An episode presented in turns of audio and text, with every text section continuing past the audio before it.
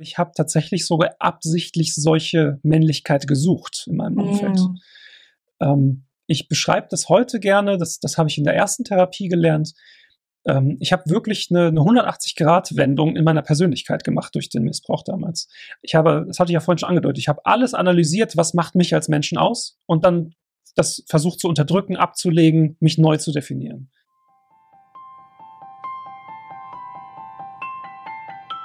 Hi und herzlich willkommen zum Survivor Queen Podcast, der Podcast für Opfer, Betroffene und Überlebende von sexualisierter Gewalt. Dieser Podcast ist voll mit Mutmachgeschichten von ganz vielen tollen und starken Survivor Queens und außerdem voll mit Tipps und Tricks von Experten und Expertinnen aus dem Bereich Traumaaufarbeitung und vielem mehr. Ich bin Mai Nguyen, deine Host von diesem Podcast und ich wünsche dir viel Inspiration beim Hören. Marco bricht als zweiter Mann in diesem Podcast sein Schweigen. Er spricht darüber, was das, was er erlebt hat, mit ihm gemacht hat. Er spricht über seine Vertrauensprobleme, Hürden in Beziehungen, Dämonisierung seiner eigenen Männlichkeit bis hin zu somatoformen Störungen. Außerdem teilt er seine Reise der Heilung zur Selbstfindung zu sich selber. Hi und herzlich willkommen zu einer neuen Podcast-Folge. Heute gibt es uns mal wieder nicht nur auf die Ohren, sondern auch auf die Augen. Wenn ihr wollt, könnt ihr auf den Link in die Show Notes klicken und dann könnt ihr uns auch zuschauen. Heute habe ich einen Gast bei mir, über den ich mich besonders freue. Es ist Marco. Ja, Marco, ein Männername, ein Survivor King, der sich bei mir gemeldet hat und gesagt hat, wie, bei dir haben sich bisher so wenig Männer gemeldet. Auch wir müssen laut werden, auch ich möchte laut werden, auch ich möchte meine Geschichte teilen und Mut machen und auch zeigen, ja, auch leider, auch Jungen und ja, leider sehr, sehr viele ne, werden Opfer, werden zu Opfern gemacht, sind Betroffene und heute Survivor und Survivor Kings. Und deswegen ah, einen ganz großen inneren Applaus an Marco. Schön, dass du da bist. Danke für deinen Mut. Danke, dass ich da sein darf. Ich freue mich sehr. Hallo. Bisschen aufregend, gell? Tatsächlich, ja. mm, genau. Also, im Prinzip, wir haben ja schon ein bisschen Vorgespräch gehabt und wenn du magst, ähm, fang einfach erstmal an. Stell dich mal vor, wer bist du, ähm, was auch immer du erzählen magst, was für dich stimmig ist und dann rutschen wir mal hier gemeinsam durchs Interview. Ja, also genau, wie, wie schon gehört, ich bin der Marco, ich bin 31 Jahre alt, ähm, ich will erstmal vielleicht gar nicht so, so, so, so reingrätschen und sofort loslegen, wo, woher ich komme sozusagen, sondern erstmal ganz, ganz gemütlich irgendwie. Ich bin, bin Tontechniker vom Beruf, ich produziere Musik hauptsächlich selbstständig ähm, und habe ein kleines Studio in Essen. Und mittlerweile geht es mir sehr, sehr gut. Ich habe eine ganze Weile ähm, auch, auch angestellt gearbeitet in einem Theater, immer mal wieder nebenbei freiberuflich gearbeitet. Und ja, jetzt zur Zeit bin ich so ein bisschen auf, auf der, der, der Hochebene, sage ich mal. Mir geht es mittlerweile sehr, sehr gut. Ähm, ich habe nach, nach äh, einigen Jahren Therapie und viel Arbeit, äh, was den Missbrauch angeht, aber auch generell, was so, so Charakterentwicklung angeht, glaube ich, jetzt endlich einen, einen Weg gefunden, mit mir selbst zufrieden und glücklich zu sein. Und das ist auch so ein bisschen der Grund, warum ich dann, dann gerne hier zum Podcast kommen wollte.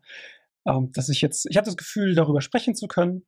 Und ich finde, das ist ein, wie du auch gerade schon gesagt hast, ein wichtiges Zeichen für, für die Männer, die das denen, die, denen was ähnliches oder, oder Vergleichbares passiert ist, dass sie jemanden sehen, der sich traut, darüber zu sprechen. Weil das ja doch ähm, leider nochmal deutlich anders stigmatisiert ist als zum Beispiel bei Frauen.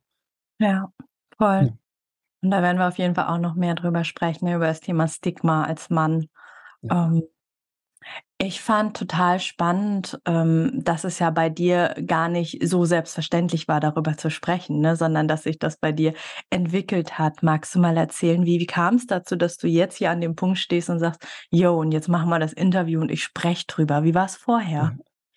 Das war tatsächlich ein sehr, sehr langer Weg. Ähm, ich hatte das ja schon mal angedeutet, wie das so abgelaufen ist. Das fing an, als ich so mit 27 ungefähr, also vor mittlerweile vier, fünf Jahren ungefähr, ähm, in eine Depression gerutscht bin. Ich glaube davor auch durchaus schon mal depressiv gewesen zu sein, aber da war es nie offiziell und auch nicht irgendwie äh, äh klinisch festgestellt von einem Therapeuten oder so. Mhm. Ähm, ich habe das damals auch äh, viel auf eher auf einen Burnout geschoben, viel Arbeitsstress. Ich habe auch gerade schon gesagt, immer wieder auch versucht, dann freiberuflich selbstständig zu werden und dass das, ne, ähm, dass ich eben sehr viel Zeit mit Arbeiten verbracht habe. Ich habe dann aber in der ersten Therapie, ich habe da glücklicherweise sehr, sehr schnell eine, eine wirklich großartige Therapeutin gefunden. Ähm, da habe ich immer wieder gemerkt in den Gesprächen, dass ohne über den Missbrauch zu sprechen, wir immer wieder vor eine Wand laufen. Mhm. Ja, dass, dass, dass ich immer wieder merke, durch die Nachfragen, die kommen und wenn ich dann über meine Gefühle spreche und schaue, was sind meine Probleme, die ich gerade habe, ähm, wenn da die Ursachenforschung betreibt, gab es immer wieder diesen Punkt, wo ich gemerkt habe, ich möchte das eigentlich jetzt sagen, ich habe mich aber dann nicht getraut. Und ähm, ich glaube, der, der große Faktor, warum das mit der Therapeutin dann irgendwann geklappt hat, war die, die, die Beziehung zur Therapeutin. Mhm. Das ist nicht so leicht zu erklären, muss ich ganz ehrlich sagen aber ich, ich versuche es irgendwie kurz zu fassen. Also die Art und Weise, wie man in Therapie mit seinem Gegenüber spricht. Und mittlerweile bin ich noch in einer anderen Therapie, äh, weil, weil das ist natürlich schon eine Weile her. Ich bin jetzt mit einem Mann in Therapie und da habe ich zum Glück die, die gleiche Erfahrung machen können. Nämlich, dass in der Beziehung zu der anderen Person man erfährt, dass, dass man alles sagen kann, dass das überhaupt nicht schlimm ist und dass man auch mhm neue Erfahrungen damit machen kann, mit Dingen, über die man schon mal gesprochen hat, zum Beispiel. Also ich habe durch kleine Dinge, Probleme in meinem Leben, über die ich dann sprechen konnte, gelernt, dass auch die großen Probleme gar nicht schlimm sind, die auszusprechen. Um, ähm, und das war ganz viel Gefühl. Und ich habe dann halt tatsächlich irgendwann hatte ich die Nase von mir selbst voll, dass ich diesem Thema immer wieder ausgewichen bin und habe dann meiner Therapeutin gegenüber einfach nur angedeutet, dass da was ist, was, was ich noch nie irgendwie angesprochen habe, was ich auch, auch mich eigentlich nicht trauen würde. Ich würde mich aber freuen, wenn wir irgendwie darauf hinarbeiten könnten. Und äh, das, ich habe gedacht, das würde dann noch ein bisschen länger dauern, aber direkt in der nächsten Sitzung äh, hat es dann zeitlich super gepasst. Ähm, thematisch auch, weil da, da ging es ähm, darum, ja, Beziehungserleben. Ähm, ich habe mich da eigentlich immer sehr, sehr stark, ähm, ich will nicht so ein starkes Wort gebrauchen, aber auch, auch ausgenutzt gefühlt. Mhm. Und das hängt, hängt, hing miteinander zusammen, würde ich auch, auch heute noch sagen. Und da kamen wir eben darauf, dass das, oder kam ich darauf, dass das eigentlich damit zusammenhängen muss. Und dann haben wir sehr intensiv darüber gesprochen. Und mit, mit einigen Sitzungen fühlte sich das auf einmal dann richtig an, darüber zu sprechen. Mhm. Es hat aber noch sehr, sehr lange gedauert, bis ich dann tatsächlich noch mit anderen Leuten darüber sprechen konnte. In das war dann so, dass ich die erste Therapie beendet habe, dann wieder berufstätig war nach der Depression und das, das lief alles wirklich sehr, sehr gut. Und dabei habe ich dann gemerkt, dass ich auf jeden Fall noch eine zweite Therapie machen möchte, dass ich immer noch Dinge habe, wo ich weiß, dass das, das konnten wir noch gar nicht angehen, einfach weil da noch so viel unter der Oberfläche gewesen ist, was aber erstmal aufgebrochen werden musste sozusagen. Mhm. Und äh, in dem Zuge habe ich dann äh, eine Reha gemacht letztes Jahr. Und da hat man das Schöne, dass man immer auch Gruppensitzungen hat. Ich glaube, wir hatten drei, Gruppen, nee, drei Sitzungen pro Woche und zwei davon waren Gruppensitzungen. Ich verliere gerade den Kopfhörer. so, ähm, und in diesen Gruppensitzungen äh, hat man auch ganz schnell genau dieses Gefühl auch gehabt, aber nicht nur mit dem Therapeuten, sondern mit allen Anwesenden, dass man über Dinge sprechen kann, wo man eigentlich das Gefühl hatte, die wären tabu oder wo man Angst davor hat, sogar sie auszusprechen. Und dann habe ich mit dem Therapeuten, den ich da in der Reha hatte, darüber gesprochen, ob ich so ein kleines Sozialexperiment machen dürfte. Und äh, der, der wusste anhand von der Anamnese, die bei der Aufnahme gemacht wurde, dass, dass ich äh, Missbrauchsopfer bin. Und dann habe ich ihm halt direkt darauf angesprochen, ob ich das nicht einfach erzählen dürfte und schauen könnte, wie das für alle Beteiligten so ist, wie die damit umgehen und wie sich das für mich anfühlt, danach auch noch mit denen zu leben. Weil in der Reha lebt man ja deutlich enger zusammen als sonst mit anderen Menschen. Mhm. Ähm, und dann hätte ich halt sozusagen dieses Experiment machen können. Wie ist das, wenn alle Bescheid wissen? Weil das war für mich ein riesen, eine Riesenhürde, um ehrlich zu sein. Mutig. Ähm, ja. Und ich muss sagen, ähm, also genau, Mut ist auch wirklich das, das Wort, weil ich habe mich dabei nicht sehr wohl gefühlt, muss ich ganz offen gestehen. Das, das hat überhaupt keinen Spaß gemacht damals. Ähm, das Teilen oder danach dann? Das Teilen. Okay. Das, das danach war absolut großartig. Hm. Ähm, aber ich möcht, möchte gerne nichts auslassen, um ehrlich zu sein, weil, weil genau diese Hürde, die hat, glaube ich, dafür gesorgt, dass ich so viele Jahre gebraucht habe, um es überhaupt mal irgendwem zu sagen. Hm. Und ich muss sagen, das war alles nur im Kopf. Weil in dem Moment, wo ich das dann vor der Gruppe ausgesprochen habe, hatte ich die ganze Zeit Gedanken im Kopf irgendwie, wie, wie werden die mich danach behandeln? Wie sehen die mich? Wie, die, die, das Bild von denen, was sie von mir haben, wird sich komplett verändern. Mhm. Und dann gab es einen Moment der Stille, der war sicherlich nicht so lang, wie er sich angefühlt hat. Aber in diesem Moment hatte man nochmal das Gefühl, oh, ich habe was Falsches gemacht. Aber das war überhaupt nicht so, weil in dem Moment, als die anderen das begriffen haben, weil es war ein ziemlicher Schlag ins Gesicht für die meisten, würde ich behaupten, ähm, weil die das auch bei mir nicht vermutet hatten oder hätten, mhm. haben sie dann auch ganz offen gesagt, dass, dass, sie, dass sie zwar gemerkt haben, dass da durchaus irgendwie ähm, eine Distanz auch zu mir wäre und so weiter und so fort, aber dass, dass, dass das für sie trotzdem sehr unerwartet kam. Und in dem Moment haben sie alle einfach, auch wie du gerade, ausgesprochen, dass sie das extrem mutig finden, dass sie es bewundernswert finden, dass man überhaupt drüber sprechen möchte. Und ähm, das war eigentlich die, die, die bewegendste äh, Reaktion, die da so kam von, von einem älteren Herrn. Äh, ich nenne mal auch nur den Vornamen, der Guido. Mit dem habe ich mich eigentlich nicht sonderlich gut verstanden. Ähm, aber der, der sagte, er hat gar keine Worte dafür. Ähm, aber wenn das für mich okay wäre, dann würde er mich gerne umarmen. Und das war für mich okay in dem Moment. Ich, ich konnte zwar nicht aufstehen, weil ich tatsächlich so nervös war, dass ich wirklich auch zitternde Beine hatte. Mhm. Äh, aber das tat unfassbar gut. Weil das, das, das war genau diese, diese Geste von, ja, von Akzeptanz, die das dann auch überhaupt nicht schlimm gemacht hat, in dem Moment darüber zu sprechen. Und in dem Moment waren die ganzen Gedanken von wegen, die werden mich anders sehen oder ich, ich darf das gar nicht erzählen, die waren komplett tot dann. Und das war unfassbar befreiend. Ich, ich kann das gar nicht beschreiben. Es war auch dann in den, in den Tagen danach, die man dann noch zusammen verbracht hat, ähm, wie einen Lichtschalter, den man umgelegt hat. Auf mhm. einmal fiel es mir sehr viel leichter, mit den Menschen zu reden, weil ich nicht mehr mhm. das Gefühl hatte, was geheim zu halten. Mhm. Und den anderen fiel es auch leichter. Und ich habe da mit einem Therapeuten drüber gesprochen. Ähm, und ich halte die, die Meinung, die er geäußert hat, sehr, sehr wertvoll und auch für richtig. Nämlich, dass in dem Moment, wo man sowas von sich preisgibt, man natürlich auch einen Vertrauensvorschub den anderen gewährleistet. Voll. Und, und das motiviert dann jeweils den, den anderen dazu, eben, eben auch offener zu sein. Ähm, und genau das, um den, den Zirkel zu schließen, machen wir ja auch heute wieder, glaube ich. ähm, weil, weil ich habe dann in, in diesem Situation den Schluss gefasst, ich muss das öffentlich machen.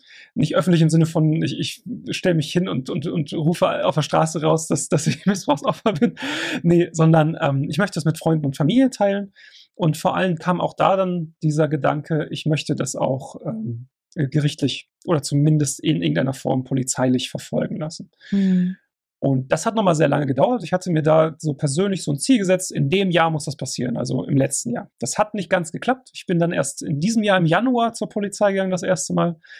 Und in dem Zuge habe ich mir dann den Termin da geben lassen bei der Kripo, zusammen mit dem Weißen Ring. Sorry, da bin ich gerade ein bisschen durcheinander gekommen. Äh, die haben mir geholfen, wie man das vernünftig angeht, dass man auch, auch sicher dahin gehen kann und sich nicht so unwohl fühlt. Natürlich war es trotzdem nicht so einfach. Mhm. Aber äh, mit dem Weißen Ring zusammen hat man den Termin festgelegt bei der Kripo. Und dann habe ich mir gesagt, pass auf, da, das ist der Moment, in dem du es sozusagen öffentlich machst. Das nehme ich als, als Schwelle, um es auch mit Freunden und Familie zu erzählen. Wow. Und das lief dann alles in diesen vier Wochen des Januar, Februars so ab. Da habe ich allen wichtigen Leuten in meinem Leben, meiner Familie ähm, davon erzählt. Und ich habe eigentlich nur positive Erfahrungen damit gemacht. Es gab zwar Leute, die haben was, was Falsches gesagt, in Anführungszeichen, oder sind damit ähm, unsensibel umgegangen. Mhm. Aber ich habe auch da sehr schnell gemerkt, dass das nie mit Absicht war. Also nie im Sinne von, die wollen mir das jetzt abreden, dass das, dass das passiert ist oder dass das was Schlimmes ist oder so, sondern die haben teilweise das erstmal nicht begriffen und müssen damit umgehen lernen, sozusagen. Mhm.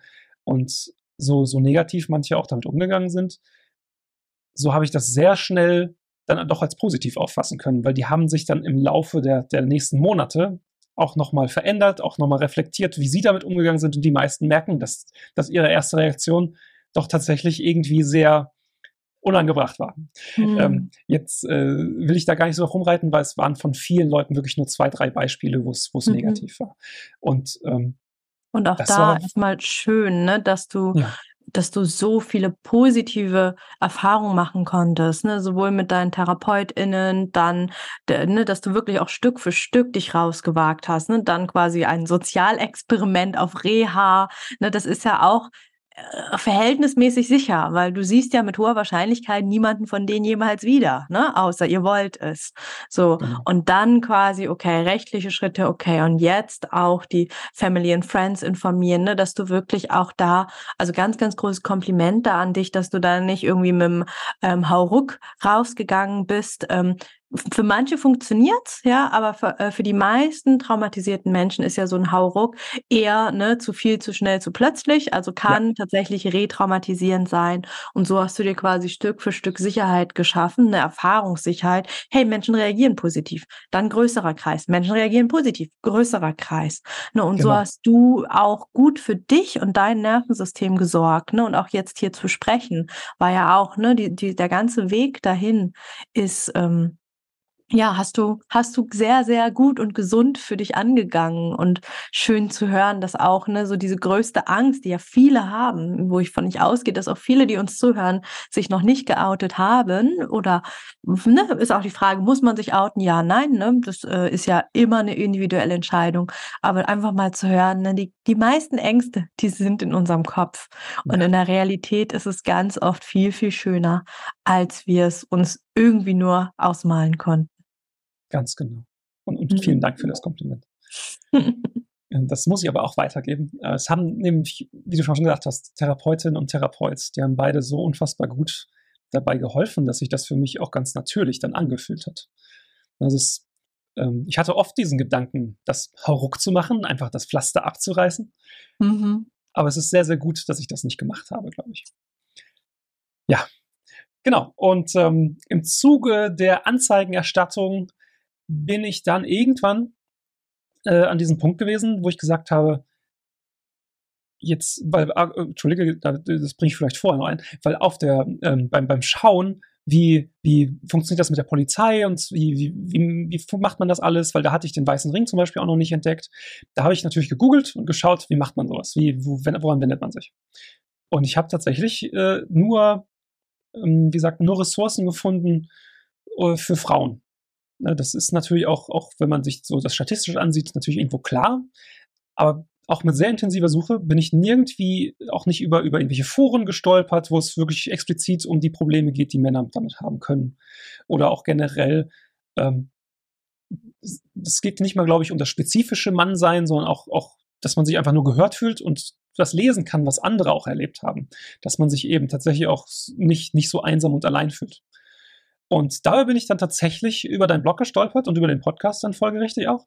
Und ich war, war sehr, sehr begeistert. Ähm, ich glaube, äh, Tim, Tim hieß er, mhm. Äh, über das Interview, zweiteilig war das, wie ausführlich das Ganze war. Wie das, weil ich hatte auch immer diese Angst, dass ich nicht ausreden könnte, dass, dass man dann schon sofort äh, mich verurteilt oder dass, dass dann Schüsse gezogen werden und dass das alles irgendwie mir zu Lasten gelegt wird. Ich meine, es ist ja auch sehr natürlich, mit Schuld und Scham belastet zu sein. Das hatte ich zwar in Therapie schon sehr stark bekämpft, aber die Angst davor war immer noch da. Die Angst geht ja erst weg, wenn man sich ihr stellt, sozusagen.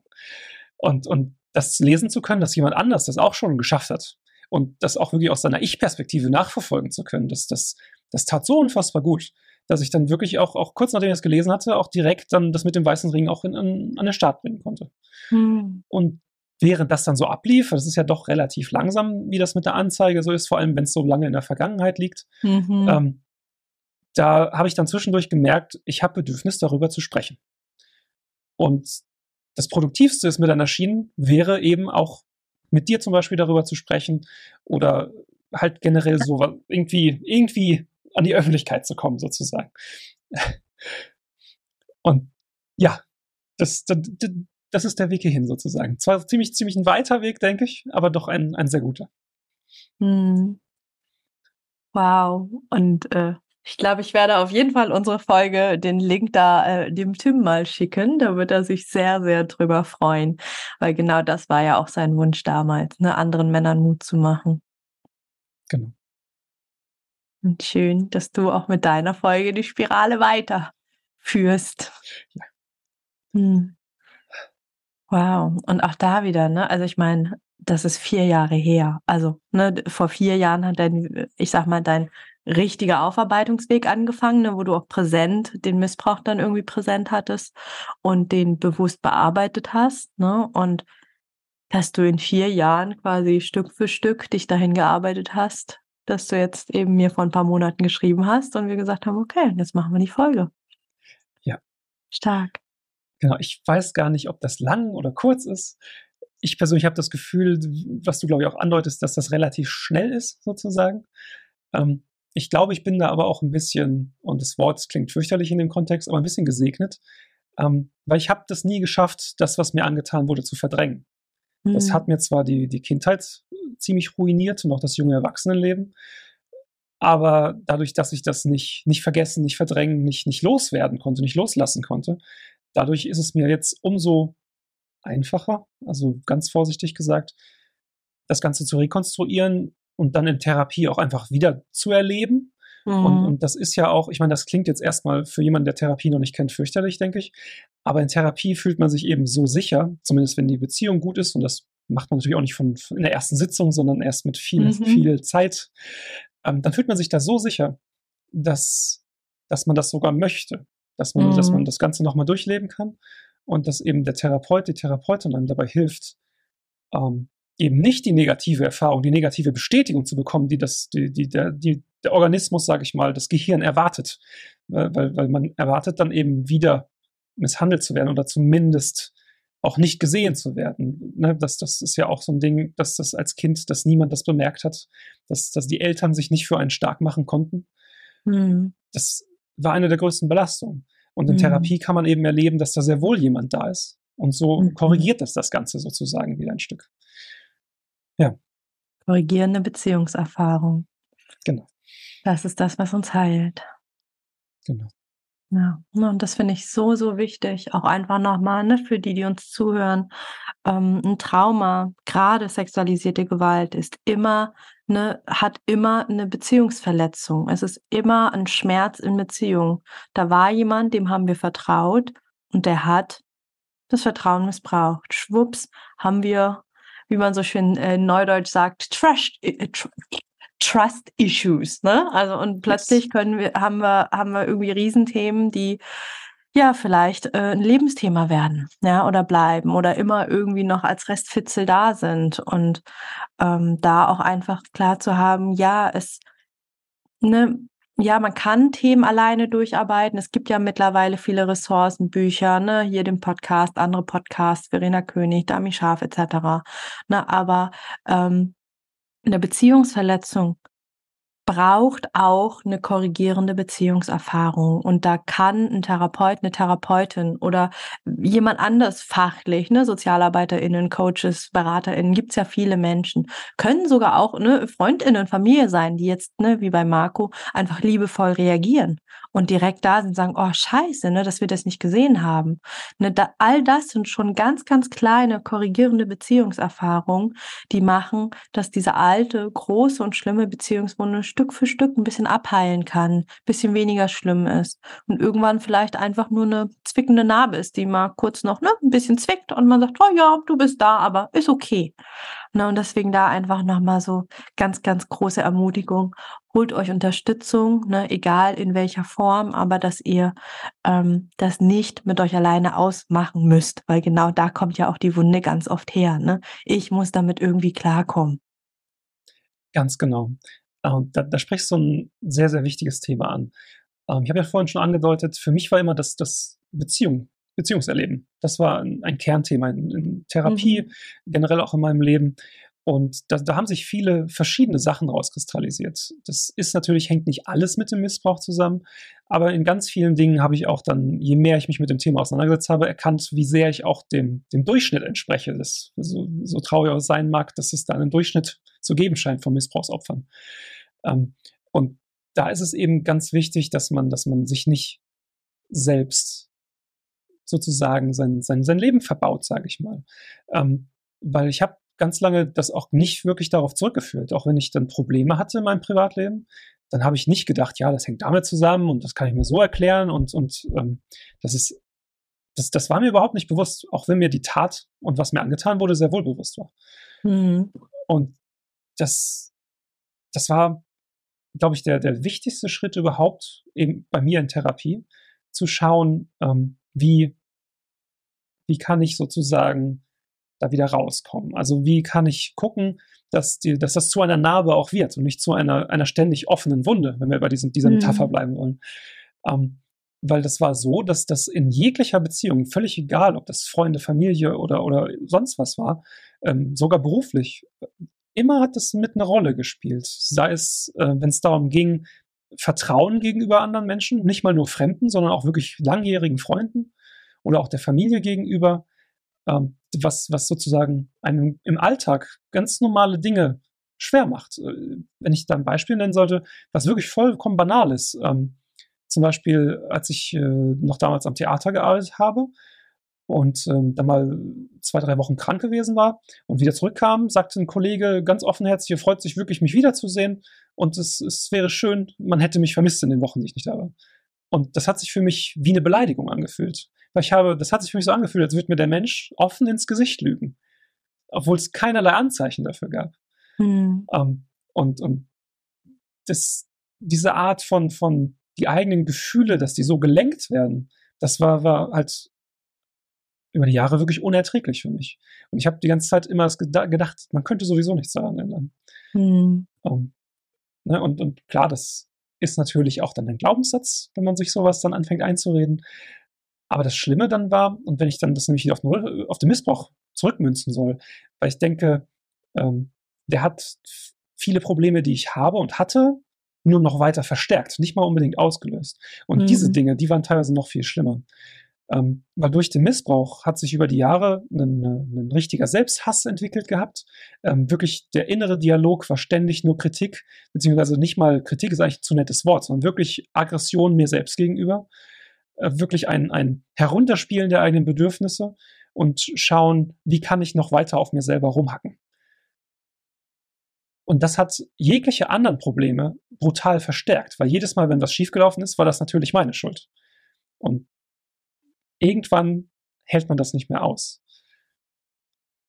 Und ja.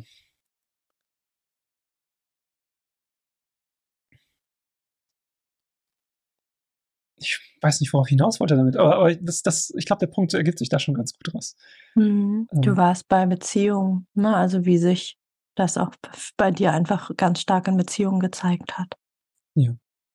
Genau, und äh, von dem, was du beschreibst, ne, klingt ja, also ne, korrigiere mich, wenn es falsch ist, aber all das, was du beschreibst, klingt ja auch danach, dass ähm, du mit den Eigenschaften, mit den Glaubenssätzen, mit den Symptomen in Beziehungen ja auch gar nicht so wirklich gut sein konntest, ne? Weil sobald irgendwas schief läuft, ne, bist du dran schuld, beziehungsweise ne, redest du dir das ein und da ist eine ganz starke Selbstgeißelung und ein ganz starkes, ne, mit der Peitsche auf dem Rücken und mhm. oh, ich schon wieder und oh, ich depp und wie konnte ich nur und hm, ne, und ähm, das ist ja eine Spirale und zwar eine Abwärtsspirale, ne, da ist ja überhaupt kein Platz für irgendwie Selbstmitgefühl und ja, kann ja mal passieren und ja, heute war ja auch ein langer Tag, ne, und hm, und dass das einfach ähm, ja zu Beziehungsproblemen auch führen kann, egal ob jetzt in einer Liebesbeziehung oder mit Freundinnen, Familie. Ähm, ich glaube, das ist sehr offensichtlich. Ne? Ja. Im Nachhinein zumindest. Genau, genau. ich wollte gerade sagen, leider, leider, die, die längste Zeit meines Lebens war es leider nicht offensichtlich. Mhm. Ähm, äh, und um, um vielleicht noch, weil, weil, ähm, genau, ein, wichtiger Punkt, den, den, den ich für den Podcast selber so ein bisschen vorbereitet hatte, war, ich möchte eigentlich das, das, ich werde garantiert Sachen vergessen, das ist auch nicht so schlimm. Aber eigentlich würde ich gerne diese ganzen klassischen Symptome gerne mal angesprochen haben. Ja, hau ähm, mal raus. Ne? Also, äh, genau, mit einer Liste kriege ich das nicht hin, aber du hast mich gerade auf ein anderes gebracht, auch wenn das mhm. nichts mit dem, was du gesagt hast, zu tun hat. Ähm, aber äh, das, das Wort Selbstgeißelung hat das, hat das in mir äh, wieder, wieder in Erinnerung gerufen. Äh, das, das war ein, das ist ein Problem, mit dem ich auch heute immer noch sehr stark zu kämpfen habe und weswegen ich jetzt auch einen männlichen Therapeuten habe. Ähm, meine Beziehung zu Männern generell ist tatsächlich auch extrem geschädigt dadurch. Und das war sie auch tatsächlich schon seit äh, der Missbrauch ähm, angefangen hatte, beziehungsweise erst im Laufe dessen wurde das natürlich extremer. Mhm. Um, und, und ich weiß gar nicht, wie wichtig und interessant das ist, aber ich kann natürlich auch vielleicht kurz noch erzählen, wie überhaupt die Missbrauchsgeschichte insgesamt so grob abgelaufen ist, dass man das vielleicht einsortieren kann. Wenn du magst, sehr gerne, ne, grob mhm. und genau, alle, die zuhören, wissen potenziell, dass das triggern kann. Vielleicht Ja. wollt ihr auch ein bisschen weiterspulen. Hm. Schaut mal, dass ihr gut auf euch achtet. Genau, und ich versuche natürlich auch nicht irgendwie grafisch zu werden. Genau. Ähm, genau, ich glaube, das ist nämlich ganz wichtig für diesen Punkt, was, was die Beziehung zu, zu männlichen ähm, Personen angeht. Äh, das, also es fing bei mir so an zwischen 10 und 11 Jahren. Ich weiß es nicht genau, weil die Erinnerung ist in dem Alter ja auch einfach noch nicht so sonderlich gut und es war Ja. auch extrem viel los auch einfach. Und das war also damals so, dass, ähm, also der Täter war der, der beste Freund meines Bruders damals. Hm. Ähm, mit dem bin ich quasi auch aufgewachsen. Äh, er und mein Bruder sind beide so vier, fünf Jahre älter als ich. Und ähm, man, die, also beide Familien waren quasi auch miteinander befreundet. Wir waren Nachbarn, da war ein Haus und eine halbe Straße zwischen so. Also man war in, in, in zwei Minuten war man da. Und man hat teilweise zusammen Urlaub gemacht, äh, beim anderen übernachtet, Mittag gegessen. Und das ist also ein sehr, sehr familiäres Verhältnis dafür, dass man nur befreundet ist, sozusagen. Und dann war es so, dass wir immer viel zusammen gespielt haben, egal ob es draußen war, Fußball zu spielen oder äh, Videospiele und sowas. Und das war dann damals so, dass ähm, ich bin nicht genau sicher, womit es da angefangen hat. Allerdings ähm, haben wir dann da, da, ein Computerspiel gespielt, was, was für uns der, der allerletzte Scheiß war. Ähm, und das, das, wir mussten das eigentlich quasi den ganzen Tag lang haben. Und dann gab es dazu eine Erweiterung, ähm, die rauskam und er hatte die vor uns. Ähm, und dann, dann war das sozusagen das Lockmittel, ähm, dass, dass wir uns dann auch mal nur zu zweit getroffen haben und nicht mit meinem Bruder zusammen. Und das fing, und, und wenn ich das erzähle, komme ich mir manchmal noch ein bisschen, ein bisschen blöd dabei vor. Nicht, weil ich es nicht akzeptieren kann, dass es passiert ist, sondern weil es wirklich wie in den Klischee abgelaufen ist. Ähm, es war so, dass, dass er, dass wir, wir waren bei ihm im Zimmer am Computer und ähm, da, da hatte er dann nur einen Stuhl und da musste ich mich auf seinem Schoß setzen. Das war zwar in dem Moment erstmal irgendwie komisch für mich, weil ich eigentlich schon zu alt dafür war, bei jemandem auf dem Schoß zu sitzen. Aber ich habe das auch nicht weiter hinterfragt, muss ich ganz, ganz, ganz offen zugeben. Und ähm, dann fing das so an, dass er eben angefangen hat, sich an mir zu reiben. Ich habe das auch erstmal nicht verstanden, was, was da gerade passiert. Ich habe zwar gesagt, er soll das lassen, ich finde das doof. Ähm, das hat ihn nicht gestört. Und, und im, im weiteren Verlauf wird es natürlich aggressiver, intensiver. Und äh, dann wollte ich aufstehen und gehen, weil ich das, das nicht mehr wollte. Und dann ist das passiert, was, glaube ich, dafür gesorgt hat, warum das auch später noch so lange weiter angehalten hat. Ähm, er hat mich dann wirklich mit so einer, so einer brutalen Gewalt gepackt und wieder zurück auf den Stuhl gezogen, dass ich wirklich wie zu Eis erstarrt bin. Hm. Ähm, ich kann mich da auch nicht so gut dran erinnern, muss ich ganz offen gestehen. Ich weiß auch nicht, ob er dann da wirklich dann schon, schon das bis zum Ende durchgezogen hat, um es irgendwie diplomatisch auszudrücken. Mhm. Ähm, allerdings war das so die Blaupause, wie es angefangen hat. Und ähm, das ist tatsächlich noch, noch ziemlich harmlos gewesen im Vergleich zu dem, was später kam. Ich will da auch gar nicht so ins Detail gehen. Allerdings in den, in den Jahren danach wurde es immer extremer, dass er dann bei, bei sich zu Hause dann mir, mir Pornos gezeigt hat und dann Stellungen nachspielen wollte und sowas. Hm. Ähm, dass, dass äh, er auch äh, mich, mich dazu zwingen wollte, ihn zu masturbieren. Ähm, wo ich dann aber, weil ich meistens eher, eher so eine eingefrorene äh, Schockreaktion hatte, anstatt irgendwie zu flüchten, um mich zu wehren. Das habe ich zwar durchaus auch hin und wieder gehabt, allerdings war er viel größer und viel stärker und das hat dann meistens eher dazu geführt, dass er dann mich mit Gewalt niederdrücken musste zum Beispiel. Und das hat wiederum die Angst noch weiter verstärkt. Mhm. Und ähm, so war es dann tatsächlich, dass, dass es immer schlimmer wurde, weil ich immer weniger mich wehren konnte und immer weniger das auch wirklich ähm, körperlich da, da agieren konnte. Also ich fühlte mich dann auch einfach nicht imstande, was zu tun. Und dadurch war das, hat sich das normalisiert. Ne? Also das, das klingt grauenhaft und das war es auch. Aber irgendwann fühlte sich das für mich so normal an, dass ich Mhm. gedacht habe, wenn der jetzt vor, vorbeikommt, dann habe ich auch keine Angst mehr gehabt. Ich habe das Gefühl auch nicht mehr wahrgenommen, sondern dann war es klar, dass das jetzt passieren wird und danach ist alles wie immer. Hm. Und dazu hat er natürlich auch beigetragen. Immer, äh, wenn, wenn er fertig war, hat er dann versucht, mir die Kleidung zurechtzuziehen oder, oder irgendwie mich aufzuheitern, wieder zum Sprechen zu animieren, was dann natürlich erstmal überhaupt nicht möglich war für mich. Ähm, und das Absurde daran ist, ich war die ganze Zeit immer noch mit ihm befreundet. Ich habe auch immer noch gerne Zeit mit ihm verbracht. Das Hm. war ein richtig, ähm, ja, richtig schizophrenes Beziehungserleben. Und gleichzeitig äh, werde ich regelmäßig missbraucht. Und auf der anderen Seite sind wir aber sehr, sehr dicke Freunde. Und er ist auch, auch mit allen anderen befreundet. Und ich glaube, das hat mit dazu beigetragen, dass ich auch sofort, schon, schon direkt bei der ersten Tat davon ausgegangen war, dass ich was falsch gemacht haben muss. Ich, ich, na, also man kennt das ja auch durchaus, dass, dass der Täter dem, dem Opfer einredet. Ne? Dass, dass, du hast mich dazu gebracht, das zu tun zum Beispiel, oder dass das automatisch wie eine, wie eine Bestrafung für irgendwas, was man falsch gemacht hat, gemacht wird. Das war gar nicht so. Das hat sich direkt so ergeben für mich. Mhm. Ähm, und, und dadurch hat sich das über, über die Jahre, auch nach dem Missbrauch noch, ähm, so entwickelt, dass ich diese Haltung auch gegenüber anderen Menschen und vor allem Männern eingenommen habe. Dass allein dadurch, dass ich bin, ich schon falsch bin, sozusagen. Mhm. Es war, war quasi, ich lerne jemand Neues kennen. Da hatte ich direkt das Gefühl, ich muss so lange wie es geht hinauszögern, dass die Person mich kennenlernt, damit ich mit der Person befreundet sein kann. Also es war wirklich so ein absurdes Denken davon, dass meine Person dafür verantwortlich ist, dass ich missbraucht wurde. Mhm. Um, genau. Und dann da, schneide ich hier, genau. Genau, genau, da hake ich einfach gerade mal kurz ein, um auch einfach da nochmal ein bisschen ähm, eine psychologische Sortierung, äh, Ordnung reinzubringen, zum Verstehen, einfach auch ne, für diejenigen, die uns zuhören, die vielleicht ähm, das zum ersten Mal hören oder sich fragen, hey, wo kommt das her? Ne? Und ähm, das, was du beschreibst, Marco, ist tatsächlich sehr üblich, ne? Dass auf der einen Seite ist da der Mensch, der einen missbraucht und der einem so weh tut und bei dir sogar auch wirklich mit körperlicher Gewalt ähm, da ist. Und dann ist da auf der anderen Seite der Mensch, mit dem man befreundet ist, den man total gern mag, mit dem man wirklich dicke ist und wo man den Teil auch wirklich, also wo es sich ein bisschen anfühlt, als ob, als ob man selber diesen Menschen in zwei Teile teilt, ne? Und sagt, hey, vor dem Teil habe ich Angst und mit dem bin ich befreundet. Und bei dem Teil, vor dem ich Angst habe, da bin ich selber schuld. Da habe ich anscheinend irgendwas gemacht, um den auszulösen. Und das andere ist ja total schön.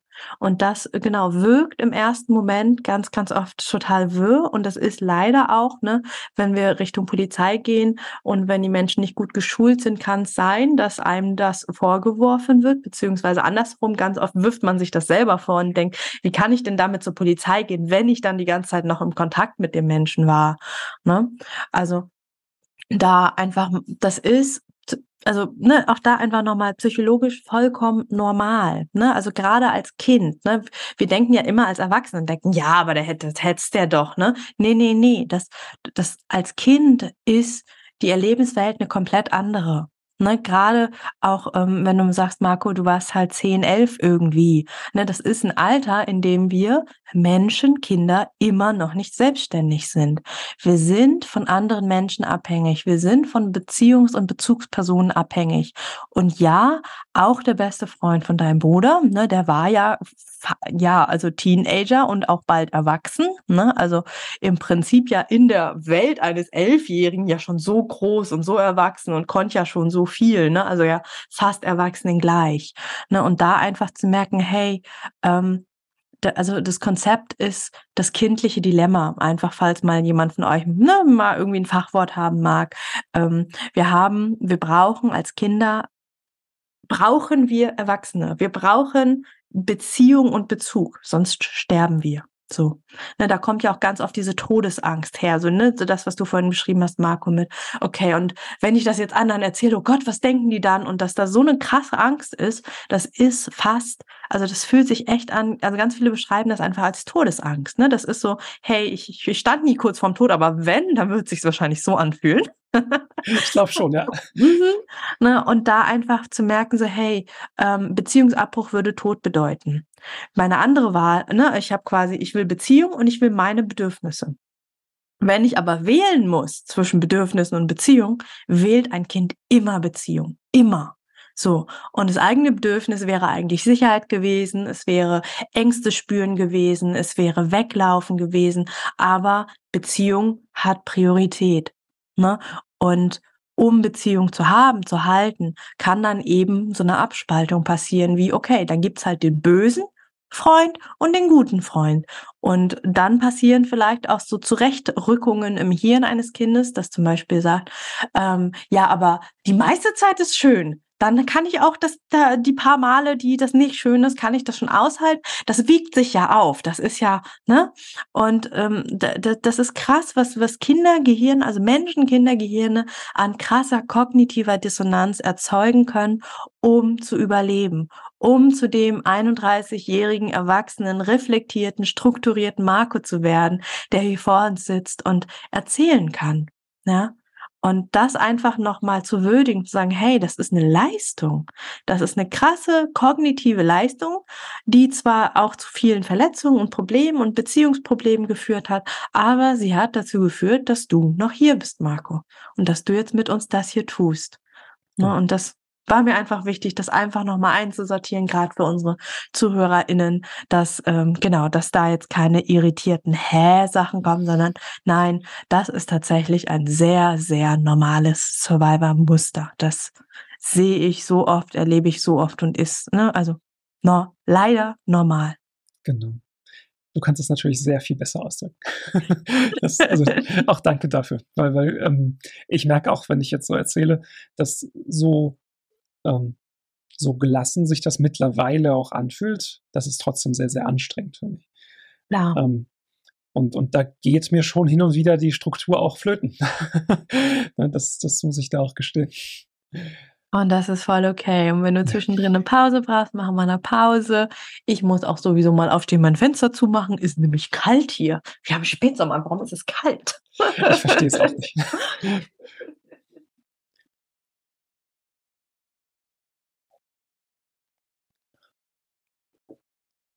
Ja, genau.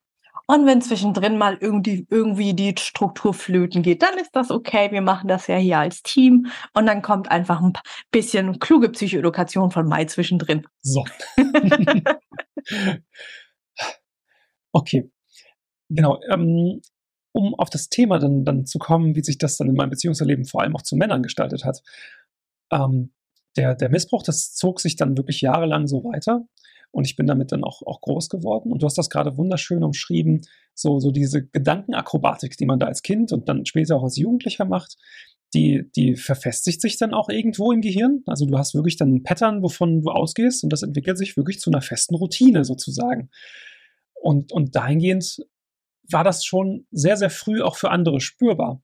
Ne, also die, die ganzen Klassiker, wie ich hatte ab Interesse verloren an, an Schule, an alten Hobbys, Freundeskreis hat sich komplett geändert. Das hat sich alles da durchgezogen. Und das wurde immer extremer, je extremer der Missbrauch wurde und auch wie länger der angehalten hat. Und letzten Endes ging das, bis ich 15 war. Ähm, und, und auch das, das Ende war auch sehr willkürlich. Und, und das ist, glaube ich, noch ein wichtiger Punkt für später noch ein Thema, wo ich gerne drauf eingehen würde. Ich deute es schon mal an. Ähm, da haben wir, das war mein erster Ferienjob damals mit 15, in der Sommerferienschule und ich musste natürlich ein bisschen Geld verdienen als Jugendlicher. Und er hat in derselben Firma gearbeitet. Und da hat er tatsächlich auch da versucht, ähm, auf, auf der Männertoilette ähm, übergriffig zu werden. Und ich weiß nicht genau, wie ich es geschafft habe. Allerdings habe ich es irgendwie hingekriegt, ihn vernünftig wegzustoßen. Und dabei hat er sich scheinbar verletzt. Er ist irgendwo gegengestoßen, ich weiß es nicht. Ähm, weil da war wirklich schockiert, sodass ich weglaufen konnte.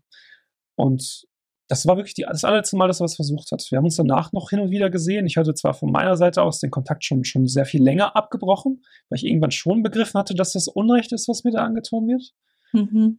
Ähm, aber er war natürlich immer noch mit meinem Bruder fest befreundet, ähm, in der Familie fest verankert sozusagen, weil er gern gesehen war und, und halt auch, auch wirklich dazugehört hat irgendwie.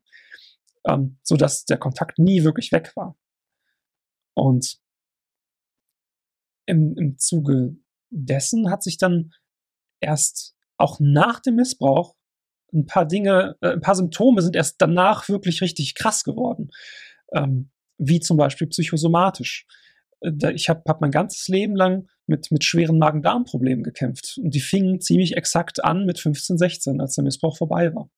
Mhm. Ähm, und das, das, ich war bei, bei schon damals mit 18, 19 bei Ärzten, habe dadurch dann zum Beispiel auch Vertrauen in Ärzte verloren, weil die konnten sich das nicht erklären, haben aber auch gleichzeitig nicht diesen, diesen, diesen gedanklichen Schritt gemacht, okay, das könnte psychosomatisch sein und mich dann zum Beispiel an einen Therapeuten oder Psychiater ver, äh, verwiesen. Das mhm. ist leider nicht passiert, ähm, wodurch dann, dann eben auch da dieses Beziehungsmuster sofort gegriffen hat. Ich werde nicht gehört, ich werde ignoriert, der Schmerz, den ich leide, der wird, der wird nicht behandelt. Mhm. Ähm, das heißt, ich muss selber sowieso schuld sein, die Beziehung tut mir nicht gut. Aber auch da ein neuer Aspekt, dass ich dann aus der Beziehung auch sofort flüchte. Ne, ich habe dann sozusagen zwar begriffen, dass das nicht gut für mich war, aber ich habe nicht begriffen, dass ich dann für mich einstehen kann, sondern mhm. ich muss dann diese Person loswerden, war dann sozusagen die neue Lektion, die ich gelernt hatte. Mhm. Ähm, und genau das ist das, was, was sich zwar nicht nur mit Männern so durchzieht, aber damit viel stärker. Mhm. Weil da habe ich immer diese, diese, ja, diese, diese Zweischienigkeit auch vermutet. Das war zwar zum Glück immer nur in meinem Kopf sozusagen, dass ich das anderen unterstellt habe, dass es auch irgendwie missbräuchliche Menschen sind. Ähm, aber ich habe es immer unterstellt. Sprich, je, je enger die Beziehung wurde, je besser man sich kannte, desto stärker habe ich, hab ich eine Art Paranoia entwickelt gehabt, dass das gar nicht ernst gemeint sein kann. Dass mhm. der mich nur ausnutzen will, dass ich jeden Augenblick, dass das Ganze, dass das wie ein Kartenhaus zusammenfallen muss. Dass der andere endlich begreift, dass ich schlechter Mensch bin und dass er mich deswegen endlich mal bestrafen müsste. Mhm. Und das klingt hart, auch vor allem dieses Wort endlich. Aber genauso hat es sich für mich angefühlt, weil wenn ich nicht bestraft wurde, dann, dann hat sich das für mich auch nicht richtig angefühlt. Ähm, ich habe wirklich auch dieses, dieses, dieses bipolare, sage ich mal, auch wenn das Fachwort sicherlich falsch benutzt ist, aber dieses, dieses auf der einen Seite bestraft werden, auf der anderen Seite enge Freundschaft zum Beispiel. Das, das musste ich haben, sonst habe ich das nicht für richtig anerkannt. Ähm, und selbst wenn ich es dann erzwingen musste, sozusagen, indem ich dann provoziert habe, zum Beispiel. Mhm. Um, und ich glaube, was damit das, das, das schwierigste Thema ist, womit ich auch heute noch zu kämpfen habe, ist, ähm, ich glaube, das nennt man halt eine, eine, eine Täteridentifikation. Und ich glaube, das ist eher typisch eben für, für dann, dass das Männer haben, eben weil man ja regelt, weil es ja häufig, am häufigsten passiert, dass man durch Männer missbraucht wird. Ähm, und wenn du dann Teil des gleichen Geschlechts bist, dann kann es durchaus passieren, dass du dich so sehr damit identifizierst, dass du dir selbst auch unterstellst, in Anführungszeichen so ein Monster zu sein. Und ich habe da auch ganz lange sowohl einmal meine Person, das hatten wir ja schon quasi schon recht ausführlich, die habe ich sehr dämonisiert sozusagen, aber mhm. auf der anderen Seite auch die Sexualität. Ähm, ich habe mir, mir gar nicht erlaubt, sozusagen, äh, mit einer Frau intim zu werden, weil ich Angst davor hatte, genau so ein Monster zu sein, dass ich auch, wenn ich was, wenn ich merke, dass das irgendwie meiner Partnerin was nicht gefällt, dass ich dann nicht aufhören könnte. Mhm. Dass ich hm. dann, dann einfach weitermachen würde, sozusagen. Eben weil das war genau das, die, die Funktion, die ich beim, beim Täter gemerkt habe oder beobachten konnte. Das war auch sehr, sehr reuelos, sehr, sehr empathielos, ähm, der Umgang mit mir und eben auch rücksichtslos. Es war ihm vollkommen egal. Er hat das immer so geframed, als wäre das was, was sein muss. Etwas, was sowieso nicht anders geht. Ähm, und teilweise eben auch sogar versucht, irgendwie dann mich davon zu überzeugen, dass ich auch Spaß daran haben könnte. Und dadurch eben noch weiter in diese Schiene rein, rein geprügelt förmlich, ähm, dass, dass männliche Sexualität schlecht ist. Mhm. Ähm, und das habe ich jahrelang gar nicht gemerkt, dass ich mich damit selber identifiziere. Ähm, das hat zwar bestimmt noch andere Gründe, würde ich sagen, aber in, in, in, im Vorderen sehe ich da zumindest mittlerweile eigentlich genau diese Problematik. Ich, ich gehe davon aus, dass, dass, dass das sowieso nicht gut sein kann, dass das nur zu Schaden führen kann und deswegen will ich das sowieso niemandem antun. Und daraus resultierend habe ich gerade im Teenageralter, wo halt irgendwie wie alle äh, Sex besessen sind und, und Erfahrungen machen wollen und so weiter und so fort, ähm, habe ich immer wieder erlebt, dass ich eine viel geringere Libido habe als alle anderen Männer, die ich kennenlerne. Ähm, mhm. und, und teilweise wurde ich dann auch als asexuell identifiziert, was, was aber nicht gestimmt hat. Und das war damals auf jeden Fall noch, noch sehr viel äh, mehr als ein, ein Schimpfwort verstanden worden, als, mhm. als einfach eine sexuelle Orientierung. Und dadurch habe ich dann automatisch wieder Abwertung erfahren. Mhm. Und das habe ich natürlich dankend angenommen in dem, in dem Zustand, in dem ich damals war. Und ich glaube, so habe ich das dann tatsächlich geschafft, ähm, sozusagen diesen Sexualtrieb zu verdrängen, in Anführungszeichen. Mhm. Ähm, was aber, wie ich das auch heute ganz gut weiß, nicht stimmt. Ähm, ich glaube zwar noch lange nicht irgendwie da einen gesunden Nenner gefunden zu haben, wo ich das wirklich auch genießen könnte. Aber ich sehe, dass sich was verändert und dass das besser wird, auf jeden Fall. Ähm, aber das hat mich tatsächlich auch in therapeutischer Arbeit unfassbar fasziniert, weil ich das nicht für möglich gehalten hatte, auch wenn ich es bei mir super ablesen kann. Ähm, dass, dass das sozusagen ist in, auf, auf die Grund, ähm, wie sagt man, ja, bis auf die, die Triebe sozusagen runtergeht, das, das Trauma. Was heute für mich selbstverständlich ist. aber, aber das hat sehr, sehr lange gebraucht, das, das wirklich begreifen zu wollen, auch, glaube ich. Hm. Wow. Auch da einfach erstmal danke, dass du da so offen bist. Ne? Also das ist ja, ähm, ja, ich meine, Missbrauch ne, ist sowohl eben auf Beziehungsebene schlimm, aber es ist eben, finde ich, eine, auch eine, eine der schlimmsten Sachen, die einem passieren kann, weil es eben ne, die, die eigene Körpersicherheit beeinflusst und eben auch die eigene Sexualität. Und wir sind als Wesen ja nun mal mögen manche hören wollen, andere nicht, aber ich finde hochsexuelle und sinnliche Wesen. Ne? Also und damit meine ich jetzt nicht nur Sex rein raus, ne, sondern eine Haptik. Also alles, was ne, wir, wir, wir verhassen an, wir spüren, wir, wir nehmen wahr, wir nehmen Empfindung wahr. Und wenn das plötzlich alles auf einmal, ich sag mal, dämonisiert ist, ne, alles auf einmal schlimm ist und auch irgendwie die Angst vor dem eigenen Trieb, vor der eigenen Lust, so, ne, da kann ja auch ne, genau dieses Täterintrojekt oder irgendwie auch so, oh Gott, ich will kein Täter sein, also will ich auch keine Sexualität haben. Ne, das ist schon, ja, krass und nochmal eben anders als Mann, ähm, weil, ne, gleiches Geschlecht, ne, oh Gott, vielleicht werde ich so wie er, vielleicht bin ich so wie er. Ähm, und das in einer Gesellschaft, die ja sehr äh, patriarchalisch, äh, manche nennen es toxisch, männlich ist und da in so einer Gesellschaft ähm, da aufzuwachsen, ähm, bin ich neugierig, wenn du da ein bisschen erzählen magst, wie es denn für dich war ähm, in der, ich sag mal, Männerwelt mit Stigma und ähm, ja, irgendwie ne, dieses hochmännliche Alpha-Ding, da, wie, wie es für mhm. dich war, dich so durch die Welt zu navigieren. Das ist ein sehr, sehr gutes Thema. Ähm, ich, äh, als du so, so zusammengefasst hast, habe ich auch direkt daran denken müssen, dass das, dass das auch ein sehr interessantes Thema sein würde. Mhm. Die Sache ist die, ähm, das war für mich sehr lange nicht so richtig greifbar, weil ich habe tatsächlich sogar absichtlich solche Männlichkeit gesucht in meinem Umfeld. Mhm. Ähm, ich beschreibe das heute gerne, das, das habe ich in der ersten Therapie gelernt. Ähm, ich habe wirklich eine, eine 180-Grad-Wendung in meiner Persönlichkeit gemacht durch den Missbrauch damals. Ich habe, das hatte ich ja vorhin schon angedeutet, ich habe alles analysiert, was macht mich als Menschen aus und dann das versucht zu unterdrücken, abzulegen, mich neu zu definieren. Mhm. Und, und das, das fing mit so, so banalen Dingen an, wie, wie, dass ich zum Beispiel als Kind ein absoluter Bücherwurm war. Ich, ich weiß nicht, ich hab, wenn ich ein neues Buch hatte, habe ich das meist in ein, zwei Tagen durchgelesen. Ich war, war ein richtiger Nerd. Und ich habe dann, so als der Missbrauch vorbei war, mit 15, 16, ich habe seitdem, ich habe dann bestimmt 10, 12 Jahre nicht ein einziges Buch angefasst. Hm. Und ich habe auch tatsächlich dieses Intellektuelle äh, abgelehnt. Ich habe, habe mich darüber dann sogar lustig gemacht, mit einer gewissen arroganten Haltung, dass das ja nur Eskapismus sei, dass, dass man äh, lieber selber nachdenken sollte, als sich das Wissen anzulesen von, von schlaueren Menschen. Und habe das wirklich, diese Eigenschaft, die mich ganz im Kern ausmacht, nämlich dieses sich in Sachen reinfuchsen und, und, und Geschichten zu erfahren und zu verstehen, das habe ich auch wieder dämonisiert und, und zu einem Charakter, zu einer Charaktereigenschaft gemacht, die, die verabscheuungswürdig ist. Ähm, und, und das bezieht sich durch mein ganzes Leben. Und dahingehend war ich dann eben im, im Teenager- und jungen Erwachsenenalter auch ein vollkommen anderer Mensch als jetzt. Ich würde tatsächlich behaupten, dass ich in vielerlei Hinsicht zu diesen toxischen Männlichkeitspersönlichkeiten zähle, gezählt habe. Mhm. Ähm, Im Inneren nicht wirklich. Mir war die ganze Zeit immer bewusst, dass das alles nicht wirklich das ist, was ich bin.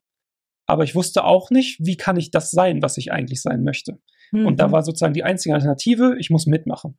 Mhm. Und so habe ich mir möglichst ähm, in, im Freundeskreis, ich will jetzt nicht allen ehemaligen Freunden irgendwie den Zettel aufdrücken, auf gar keinen Fall. Ich habe auch noch Bekannte von früher, ähm, wo ich es geschafft habe, die Freundschaft auch wieder herzustellen zum Beispiel ähm, oder wieder zu, zu, zu reconnecten sozusagen. Ähm, mhm. Nachdem ich da den, den, Freundeskreis auch ausgetauscht hatte sozusagen. So, und, und da es nicht nur schwarze Schafe, gar keine Frage.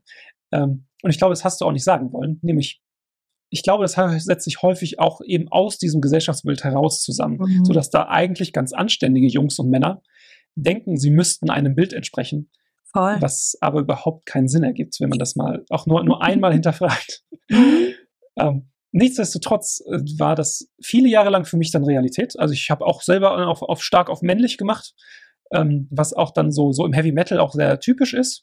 Ähm, hatte ich, glaube ich, eingangs gesagt, äh, äh, ich arbeite ja auch äh, in der Musikbranche und äh, bin da Teil von und habe da, und ich möchte nicht die ganze Szene irgendwie unter über einen Kamm scheren, aber da gehört so eine gewisse, wenn auch mit Augenzwinkern verbundene toxische Männlichkeit auch zum, zum Jargon sozusagen. Also mhm. zum, ne, ähm, weiß ich nicht, wenn man, wenn man sich nur, nur mal irgendwie aus den 80ern ein paar Bands anschaut, wie zum Beispiel Manowar oder so, die spielen eben genau mit diesem ekelhaften Männlichkeitsbild. Also wirklich stoisch, muskelbepackt und, und irgendwie ähm, möglichst äh, rational, alles bloß keine Gefühle zeigen. Ähm, das, das ist schon so ein Idealbild, was zwar irgendwo, wie gesagt, mit Augenzwinken behandelt wird, aber dann letzten Endes doch sehr, sehr stark vorsteht.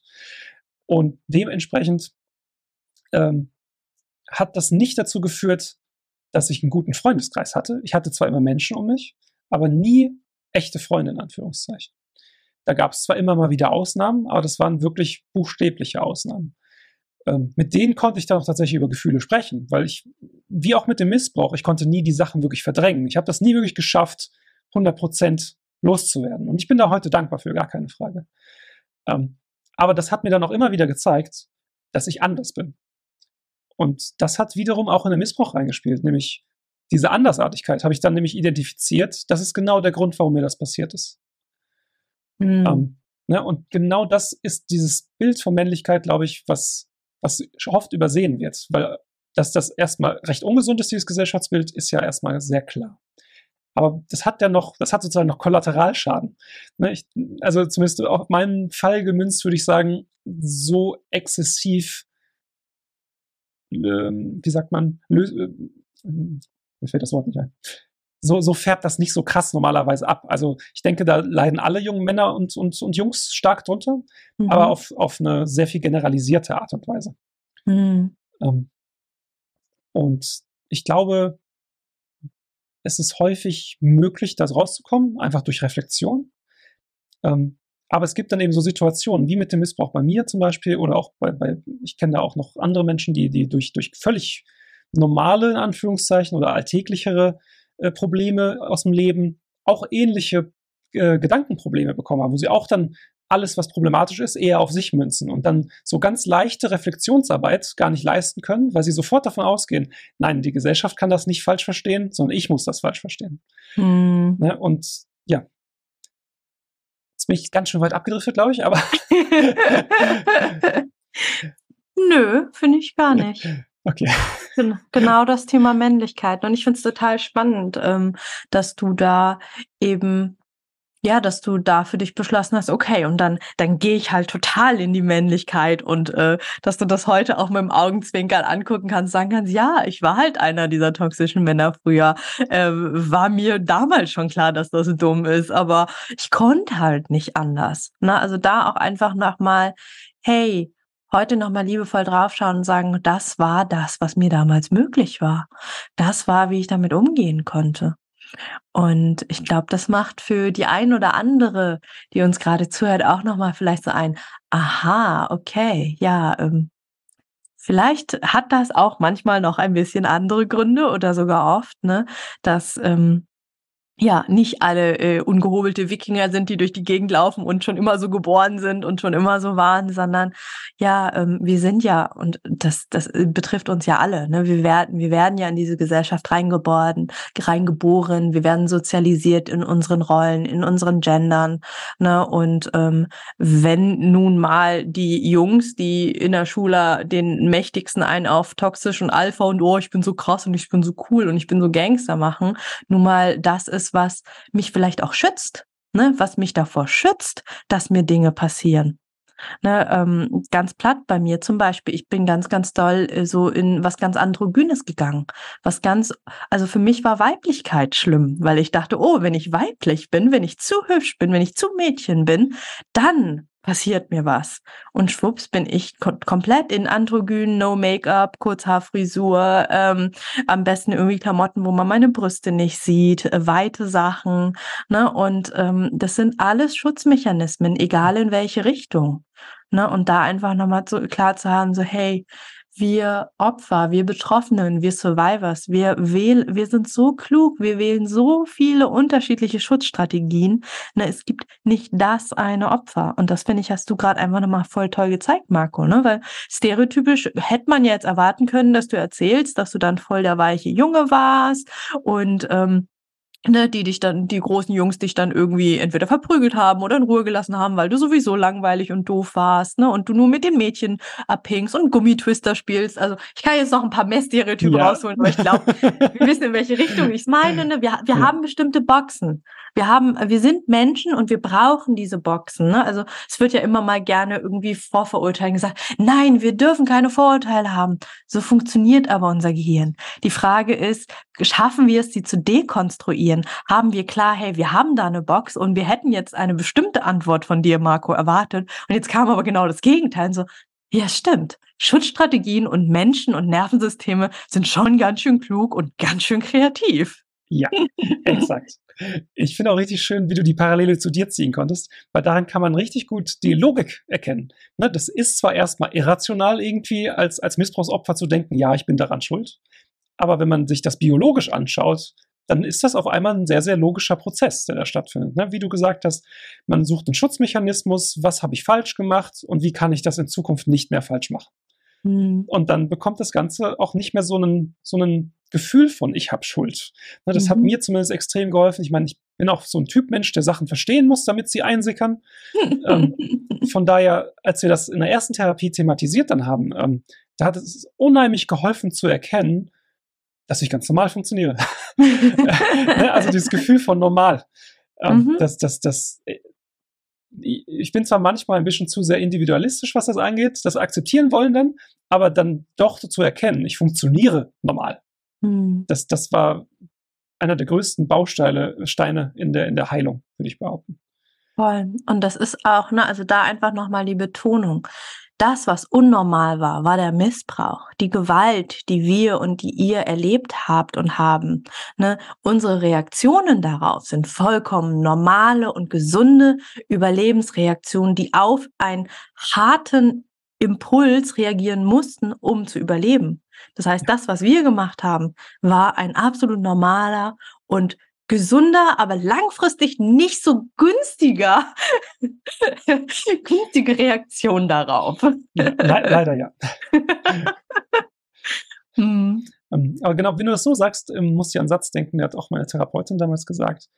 Ähm, das ist halt das Einzige, wozu das Kind in dem Moment imstande war. Die einzige, die einzige Antwort, die es hatte auf die Frage, wie kann ich überleben?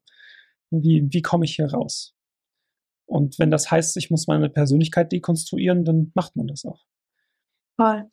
Hm. Und auch da wieder, ne, ähm, es klingt jetzt auch erstmal im ersten Moment nach Kopfknoten, aber es ist auch eine Möglichkeit ähm, der Selbstwirksamkeit. Hey, wenn ich daran schuld war, dass mir das passiert ist, dann kann ich auch bewirken, dass ich nicht mehr bin. Ne? Also da, da, ähm, das, das ist ein Konstrukt, das uns aus der Ohnmacht herausbringt, weil wenn das Kind die Sache so sehen würde, wie es ist, du kannst da nichts für, das ist dir einfach passiert, dann ist da verdammt viel Ohnmacht und dann ist da auch ein, ja, dann kann ich ja auch gar nichts dagegen tun, dass mir das nicht wieder passiert. Und das kann einen, und das gerade ein Kind und selbst Erwachsene noch heute, ne, also wenn wir an Ohnmacht denken, ist das schon ein bisschen scheiße. So. ne, und dieses Ohnmachtsgefühl für so ein kleines Wesen, das, das ergibt keinen Sinn, das, das kann das Wesen nicht. Da, ne, daran, daran würde es zerbrechen. Und dann lieber die Schuld auf sich nehmen und dadurch aber einen Hebel haben und ein Werkzeug haben. Das ist halt, ne, das ist so ein riesen Klicker. Da habe ich gerade letzte Woche auf einer Therapieausbildung mit einer Kollegin gesprochen, die ein ganz ähnliches Muster mit einer Klientin hatte und sagte, Mai, kannst du mir das erklären? Ich so, ja klar, so und so. Und dann saß sie da, guckt mich mit großen Augen an. Ja, das ergibt ja Sinn. So, ja, oder? schön, das ist sehr schön. Mhm. Ähm, das, genau, also das, das hat mir auch direkt ähm, äh, auf ein neues Thema gebracht, diese, die, die, die Opferhaltung.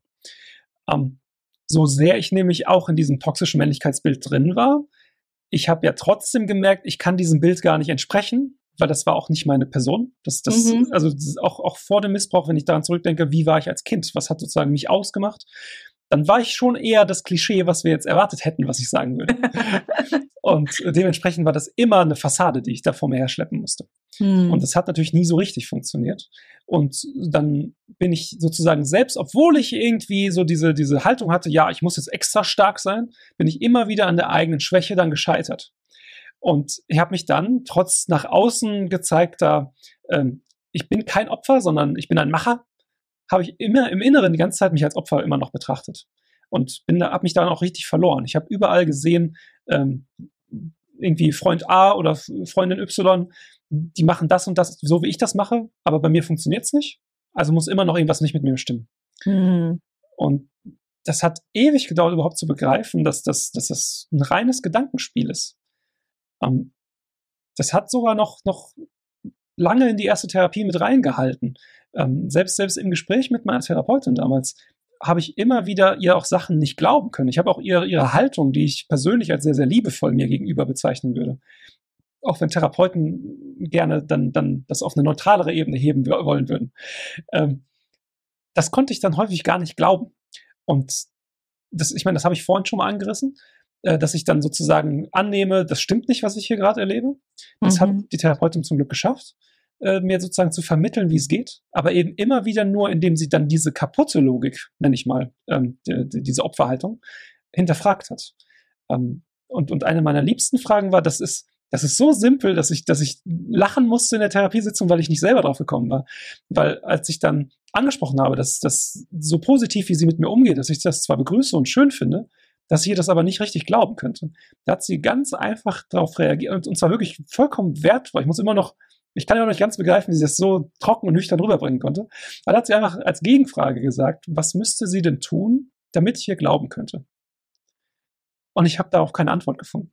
Mhm. Und darauf gibt es auch keine Antwort, weil Vertrauen, das, das baut sich nicht auf, indem der andere das beweist, sondern Vertrauen gibt man erstmal. Und dann erfährt man, dass das Vertrauen eben nicht ausgenutzt oder nicht missbraucht wird. Das ist für mich ein Teil dieses Wortes. Also, dass man Vertrauen gibt und dann kann man erleben, dass das Vertrauen gerechtfertigt war.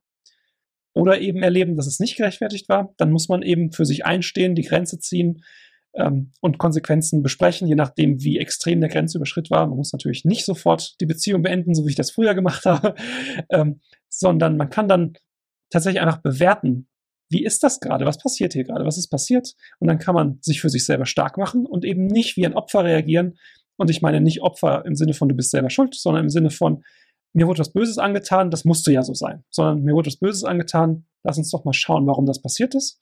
Und dadurch kann man eben eine viel gesündere Beziehung führen. Weil meistens, wie ich ja auch vorhin erzählt habe, wenn ich das Leuten von dem Missbrauch erzählt habe, tun die einem nur aus Versehen weh, nicht weil sie das beabsichtigen. Und in dem Moment, wo man dann das Vertrauen dem anderen schenkt, dass man nämlich glaubt, du willst mir gerade nicht wehtun, hast du aber, da kann man nämlich das komplett vermeiden, dass einem überhaupt wehgetan wird. Weil dann kann man im Gespräch herausfinden, der wollte mir nicht wehtun, also wurde einem auch nicht wehgetan. Ne? Ähm, das kann man natürlich nicht auf physischen Missbrauch übertragen, auf gar keinen Fall falsch verstehen. Aber das hat zum Beispiel mir unfassbar geholfen, ähm, danach und während der Therapie wieder Freunde zu finden und wieder einen Freundeskreis aufzubauen. Ähm, ja, ne, also Vertrauen geben. Hm. Hm. Ja, und das finde ich, ne, Vertrauen da einfach nochmal so dieses, ja, Vertrauen ist, ne, also Missbrauch ist ein Vertrauensbruch und da Stück für Stück zu schauen, okay, wie kann ich Vertrauen wiederfinden, wieder Fuß fassen? Wie kann Vertrauen wieder Teil meines Lebens sein? Ne? Und da gibt es ganz, ganz viele unterschiedliche Ansätze. Und das finde ich total schön, dass äh, das mit deiner Therapeutin für dich gut funktioniert hat, ne? dass die Frage dich noch heute beim Erzählen zum Schmunzeln bringt. Ähm, und da auch einfach überlegen wir uns mal, wie sieht ein Leben ohne Vertrauen aus? Ne? Und da sind wir genau bei den klassischen PTBS-Symptomen oder bei den Angststörungen. Wenn ich kein Vertrauen habe, da muss ich immer etwas befürchten ne, dann, dann glaube ich, hinter jeder Aussage steckt was Böses, so wie dein Kollege, der sich einfach nur gefreut hat, dass du wieder da bist. Ne? Exakt. Ne? Boah, so ein Idiot, ey, hat er mir jetzt gesagt, dass ich zu lang krank war oder was? Ne? Mm. Genau das waren die Gedanken. oder ne, irgendwie, ne, und auch Tür abschließen, sonst äh, muss äh, ich habe kein Vertrauen in die Menschen, die bei mir in der WG wohnen. Ich muss die Tür abschließen, sonst könnte jederzeit hier jemand meinen Schutzraum betreten. Ne? Und das, das können wir ewig weiterspinnen. Also in dem Moment, in dem wir ein Leben ohne Vertrauen leben, wenn wir nichts und niemandem vertrauen können, dann sind wir wieder dauerhaft in Lebensgefahr und dauerhaft ist das Nervensystem auf Anspannung. Und das erzeugt langfristig Krankheiten psychische, körperliche, jeglicher Art, ne, psychosomatische, somatoforme, Depressionen, alles, alles, was wir uns irgendwie so vorstellen können, was auf Stress reagiert. Und das ist, da gibt es sogar einen ähm, Fachbegriff zu, das ist der traumatische Stress. Ne? Da einfach nochmal, ne, auch wieder ein bisschen Psychoedukation für die, die uns zuhören. Ähm, ne, das ist kein ESO-Gelaber äh, oder so, sondern es ist vollkommen normal, wenn das Nervensystem denkt, hey, es ist Alarm, dann produziert es Stresshormone. Ne? Also Neurotransmitter, Adrenalin, Noradrenalin, Cortisol. Könnt ihr alle drei nachgoogeln, machen alle drei, dass unsere Nerven, dass unser gesamter Körper alarmiert ist, ne, auf Spannung ist, um kämpfen oder zu fliehen. So. Und das ist gut. Das ist super gut, dass unser Körper das kann. Das kann unser Körper aber nicht lange weil je länger der das macht, desto mehr Energiereserven werden aufgebraucht. Ähm, wenn unser Körper zu lange im sympathischen System ist, ne, das ist der Teil unseres Nervensystems, der eben diese drei Neurotransmitter erzeugt, dann kann es nicht erholen. Ne? Für die Erholung müssen wir den anderen Teil des Nervensystems anschmeißen, den Parasympathikus. Das ist der, der Cortisol wieder abbaut. Das ist der, der macht, dass wir durchatmen können, ein Gefühl der Ruhe haben, uns sicher, uns geborgen fühlen, vielleicht sogar fast so einen meditativen Flow-Zustand haben. Und von diesen Momenten, von diesen Zuständen brauchen wir eigentlich ganz schön viele, um diesen ganzen Stress abzubauen. Wenn wir aber in der Waagschale viel mehr Stress, Stress, Stress, Stress, Stress haben, dauerhaft, dann werden wir krank. Dann werden wir so lange und so dolle krank, bis ne, uns Ärztinnen sagen, wir finden nichts, sie haben da nichts. Vielleicht müssen sie mal zum Psychodoc gehen. Ich habe doch nichts am Kopf. Äh, ne? Also, hm, ähm, Genau, da einfach nochmal ganz klar. Ne? Also jetzt bin ich gerade vom Vertrauen zum Nervensystem, passiert manchmal, egal was man mir erzählt, irgendwann lande ich beim Nervensystem. Wir brauchen Vertrauen, um uns entspannen zu können, um Ruhe zu bekommen und dann eben auch um zu heilen. Ne? Und zwar eben nicht nur seelisch, sondern tatsächlich auch körperlich. Exakt. Ich finde, du hast auch nicht einen weiten Sprung gemacht. Für mich war, sind die Dinge nämlich auch so miteinander verknüpft. Ähm, das, das, hatte ich ja äh, am Anfang mit der Geschichte von mir ein bisschen auch schon angedeutet, ähm, dass sich da eben auch, auch psychosomatische Beschwerden eingeschlichen haben. Das, ne? Und das war für mich das, ähm, das erstmal das, der, der ausschlaggebende Punkt, wo ich gemerkt habe, okay, ich komme gar nicht mehr alleine klar. Ähm, weil, weil ich habe genau wie du gerade beschrieben hast, konstant Stress gehabt. Ich war immer in einer Angsthaltung. Ähm, nichts hat sich für mich sicher angefühlt. Ich war immer unter Strom und habe das dann durch, durch zum Beispiel auch, auch so, so ein bisschen Workaholic-Sein äh, versucht in den Griff zu kriegen. Ich glaube, das ist auch kein Zufall, dass ich heute selbstständig bin. Ähm, bin ich nicht traurig drum, aber auch das hat dazu beigetragen. Deswegen ich auch ursprünglich irgendwie davon ausging, es ist nicht Depression, sondern Burnout. Also die sind ja auch eng miteinander verknüpft, die beiden mhm. Krankheitsbilder. Ich habe aber dann ganz schnell gemerkt, dass das, dass das mit dem Stress von der Arbeit überhaupt nichts zu tun hatte. Damit kam ich grandios zurecht, auch, auch, auch während ich depressiv war immer noch. Ich konnte immer noch grandios arbeiten. Es war mhm. witzigerweise nicht dieses typisch lethargische bei mir. Mhm. Ähm, und äh, warum ich aber wegen ähm, äh, Psychosomatik und so und so vor Störung drauf komme, das war für mich der Punkt, wo ich gemerkt habe, okay, ich muss mir Hilfe holen. Weil ich bis, bis zu dem Punkt, ich hatte zwar, ich hatte ja vorhin schon erzählt, äh, seit Ende Missbrauch hatte ich immer Magen-Darm-Probleme. Die waren mal extrem, mal weniger extrem. Ich will gar nicht ins Detail gehen, ist ja auch unangenehm, das Thema. Äh, aber das hat mich immer begleitet. Das war normal. Jeder, der mich kannte, wusste das auch, weil es gar nicht zu vermeiden war, dass das jemand mitbekommt, dass ich damit Probleme habe. Und deswegen hatte ich mich damit sogar schon abgefunden. Und das, wenn ich bei Ärzten war, konnte mir auch keiner helfen. Deswegen habe ich das schon ignoriert sprich, ich hatte schon ein Symptom, was diesen ganzen Stress, den ich in mich auffresse, dass das sich wirklich körperlich krass äußert. Ich habe es trotzdem noch weiter geschafft zu ignorieren. Und dann so mit Mitte bis Ende 20 kamen immer mehr Symptome dazu. Ähm, ich hatte dann dann super krasses Herzklopfen plötzlich. Das habe ich, das ist eine der wenigen Symptome, die ich auch heute noch habe. Das wird zwar immer besser, äh, aber das ist noch nicht hundertprozentig weg. Ich glaube, ein paar Jahre wird das noch brauchen, auf jeden Fall. Ähm, aber das ist nicht ein hoher Blutdruck. Das hatte ich zu dem Zeitpunkt zwar auch, aber nachdem wir das beseitigt hatten, hatte ich das Problem immer noch zum Beispiel. Mm. Ähm, das, dann, dann hatte ich äh, Haarausfall ganz extrem und ich mit langen Haaren, das war für mich natürlich eine Katastrophe. Ähm, das hat sie Als auch noch Mettler nicht. mit Haarausfall, sowieso. uiuiui. Da, genau, also ich habe da mich auch tatsächlich für geschämt, auch wenn das im Vergleich zu anderen, die jetzt Anfang 30 sind, aus meinem Freundeskreis immer noch sehr, sehr äh, äh, gesunde Haare sind im Vergleich. Aber, aber naja, ich glaube, glaub, äh, männliche äh, Glatzen sind ja leider recht häufig. Aber das war es bei mir eben nicht. Und ähm, dann, dann eben noch äh, die, die, die sexuelle Störung, der Erektionsbeschwerden. Ich hatte Probleme beim Wasserlassen noch zusätzlich. Und das hat sich alles aufgetürmt. Es wurden immer mehr für körperliche Symptome. Und dann war ich auch damit, irgendwann habe ich es dann geschafft, zum Arzt zu gehen, weil ich hatte, hatte ja vorhin auch schon angedeutet, irgendwann auch kein Vertrauen mehr zu Ärzten, weil immer gesagt wurde, ja, geht nicht, passiert nichts. Dann hatte ich sowieso auch Angst davor, ähm, weil immer männliche Ärzte natürlich auch und so weiter und so fort. Und natürlich mit diesen ganzen äh, Problemen wie Erektionsbeschwerden oder Magen-Darm-Probleme auch immer sehr, sehr intime Probleme, wo ich dann auch Angst davor hatte, das überhaupt anzusprechen. Total. und, und dementsprechend, irgendwann kam der Punkt, wo ich es nicht mehr ausgehalten habe, wo ich dann auch, auch wirklich so depressiv war, dass ich auch suizidal war. Um, und dann habe ich gesagt, okay, ich werde jetzt ganz peu à peu mich hier äh, äh, selbst an den eigenen Haaren aus dem Dreck ziehen, weil ich da immer noch nicht gedacht habe, dass, dass ich Hilfe brauche oder nicht, mir nicht eingestehen konnte, Hilfe holen zu müssen. Mhm. Dann bin ich mhm. aber wenigstens zum Arzt gegangen und habe alle meine Probleme geschildert ich bin da zum Glück an den besten Arzt meines Lebens geraten. Also ich, ich kann den Menschen nur jedem empfehlen, der in Gelsenkirchen wohnt.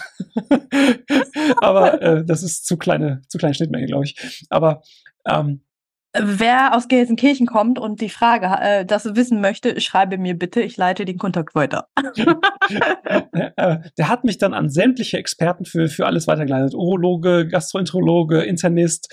Ähm, er hat selber einige Tests gemacht, äh, mir Psychotherapeuten empfohlen, mich zum Psychiater auch geschickt und auch da einen super Geheimtipp gehabt ähm, für Leute aus dem Ruhrgebiet vielleicht. Äh, in Bottrop äh, gibt es das ehemalige ZNS ähm, das heißt heute Veliara oder Velara, glaube ich, bin mir nicht ganz sicher.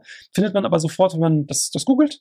Ähm, die haben kurzfristig psychiatrische Gesprächstermine für einen. Das ist zwar dann meistens nur zwischen 5 und 15 Minuten, aber für eine erste Einschätzung zu den eigenen äh, psychischen Problemen ist das unfassbar hilfreich. Ähm, und die können dir auch sofort was verschreiben, wenn sie Lust haben ähm, das war für mich einfach total toll. Ich habe da angerufen, hatte innerhalb von zwei Wochen Termin. Die haben auch Neuro eine Neurologie im Haus, sowohl bei Neurologie als auch bei der Psychiatrie. Und äh, normalerweise wartet man äh, Monate. ne? Also, also gerade für eine neurologische äh, Kernuntersuchung sozusagen, weil es gab ja keine Ursache erstmal. Mhm. Ähm, da wartet man manchmal über ein Jahr auf eine Untersuchung. Auch da habe ich nur sechs Wochen gewartet. Ähm, also, dass da mein, mein Hausarzt, der hat da echt tolle Kontakte gehabt und so musste ich auch gar nicht so schrecklich lange leiden. Ne? Also ich hatte dann tatsächlich diesen, diesen, also ich habe natürlich auch die Jahre davor immer gelitten, aber in dem Moment, wo ich gedacht habe, okay, ich halte es gar nicht mehr aus. Diese Situation wurde möglichst klein gehalten. Das war unfassbar gut. Ähm, aber auch da dann wieder direkt die erste Frustration und Ernüchterung. Keiner der Fachärzte konnte irgendwas finden. Und selbst wenn was gefunden wurde, haben wir dann halt, waren das sehr, sehr unspezifische Diagnosen, ne, wie zum Beispiel eben die Colitis. Ich habe zum Glück nicht die Colitis ulcerosa gehabt, das, das ja durchaus als, als nicht heilbar angesehen wird. Ähm, das war nur in Anführungszeichen eine, eine unspezifische. Aber auch als wir die dann behandelt hatten, hatte ich die gleichen Symptome wie vorher. ne, ähm, mhm. Das war dann auch für ihn vollkommen klar. Äh, wir können noch ein paar Medikamente ausprobieren. Da hatte ich persönlich aber auch zu dem Zeitpunkt keine Lust mehr drauf, weil ich hatte in dem Moment auch schon begriffen, das muss Psychosomatik sein. Mhm. Und habe mich deswegen auch liebend gerne zum Therapeuten dann geschickt. Schön. Es hat aber genau diese Frustrationsgrenze erst gebraucht. Es musste erst mhm. so schrecklich sein, dass ich es nicht mehr ausgehalten habe. Mhm. Und dann mussten mir noch mehrere Fachleute äh, äh, getrennt voneinander sagen, unabhängig, Herr Brinkmann, Sie haben kein Problem. Zumindest nicht physiologisch. Mhm. Und dann konnte ich es mir endlich eingestehen, Hilfe zu suchen. Ja. Und tatsächlich auch äh, andersherum ist es sogar total wichtig, ne? wenn Menschen bei äh, in der Psychotherapie sitzen. Das ist so eine der absoluten Grundsätze für PsychotherapeutInnen, ist eine der ersten Fragen, haben sie sich körperlich abchecken lassen? Ne? Weil es gibt eben genau andersherum ganz, ganz viele körperliche Probleme, die aussehen wie psychische Erkrankungen. Da gibt es eine riesengroße Liste, die ich teilweise lernen musste, auch für meine ähm, Ausbildung. Ne? Also einfach klar zu haben, hey, es könnte auch andersrum sein. Vielleicht habe ich gar keine Depression, sondern äh, eine Nierenunterfunktion. Ne? Also da einfach total gut, also gut, dass du so, so, so doll abgecheckt worden bist, dass klar war, okay, das ist jetzt psychisch. Ne? Und gleichzeitig, ja, manchmal braucht man 10, 20 ÄrztInnen, die einem das sagen, bis man es dann akzeptieren kann. Und gleichzeitig cool, dass du es dann auch so cool akzeptieren konntest und warst, ja, okay, dann äh, überweisen Sie mich mal. Genau, äh, weil, weil der Witz ist, das, das habe ich auch in einer der ersten Sitzungen zu meiner Therapeutin damals gesagt. Ich hatte schon immer das Gefühl, ich werde um eine Psychotherapie nicht drumherum kommen. und das, das war natürlich sehr, sehr simpel zu begründen. Aber ich habe das ähnlich wie auch mit der Männlichkeit eben auch sehr stigmatisiert betrachtet. Mhm. Ähm, das ist ja zum Glück heute überhaupt kein Problem mehr. Gefühlt geht jeder zum Psychiater so. Ähm, und das finde ich großartig. Ähm, seit ich das ganz offen kommuniziere, geben auch immer mehr Menschen aus meinem Bekanntenkreis zu, dass sie das schon mal gemacht haben oder immer noch machen und so weiter und so fort. Und das ist, glaube ich, auch das Normalste von der Welt und mhm. meiner Meinung nach auch das Schönste, was es gibt eigentlich. Also ich habe noch keine, und, und das liegt vielleicht mit an meinem Lebenslauf, aber noch keine gesündere Beziehung erfahren als in Therapie. Mhm. Und deswegen, man, die, die, das Stigma ist vollkommen unbegründet. Es, es gibt dafür keinerlei Anhaltspunkt, der das irgendwie logisch begründet, warum man Angst davor haben sollte, sich in psychologische Behandlung zu begeben. Mhm. Das war's mit dem ersten Teil des Interviews mit Marco. Im zweiten Teil gehen wir mehr auf den juristischen Prozess ein, wie es bei ihm eigentlich bei der Polizei verlaufen ist, was eine Vernehmungsrichterin ist, wie das bei ihm alles so abgelaufen ist, welche Tipps und Tricks er noch hat und wo er sagen würde, darauf solltet ihr achten, wenn ihr auch überlegt, juristisch vorzugehen. Freut euch auf die nächste Folge. Hey, schön, dass du die Folge bis zum Ende gehört hast. Wenn sie dir gefallen hat, lass mir doch total gerne eine 5-Sterne-Bewertung bei Spotify und oder Apple Podcasts da. Damit hilfst du, dass dieser Podcast noch viel mehr Menschen ausgespielt wird. Und wenn du keine Folgen mehr verpassen magst, klick einfach auf Folgen und dann bekommst du immer alle zwei Wochen montags eine Benachrichtigung von deinem Handy, von deiner App, dass eine neue Folge da ist. Alle zwei Wochen montags erscheint die Folge, außer es ist eine Doppelfolge. Dann gibt es den zweiten Teil zwei Tage später am Mittwoch.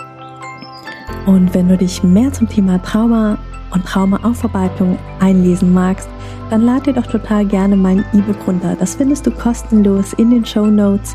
Da sind auch alle anderen Links, über die wir hier in der Podcast-Folge gesprochen haben. Ich freue mich, wenn wir uns in der nächsten Folge wieder hören. Bis ganz bald, deine Mai. Ciao.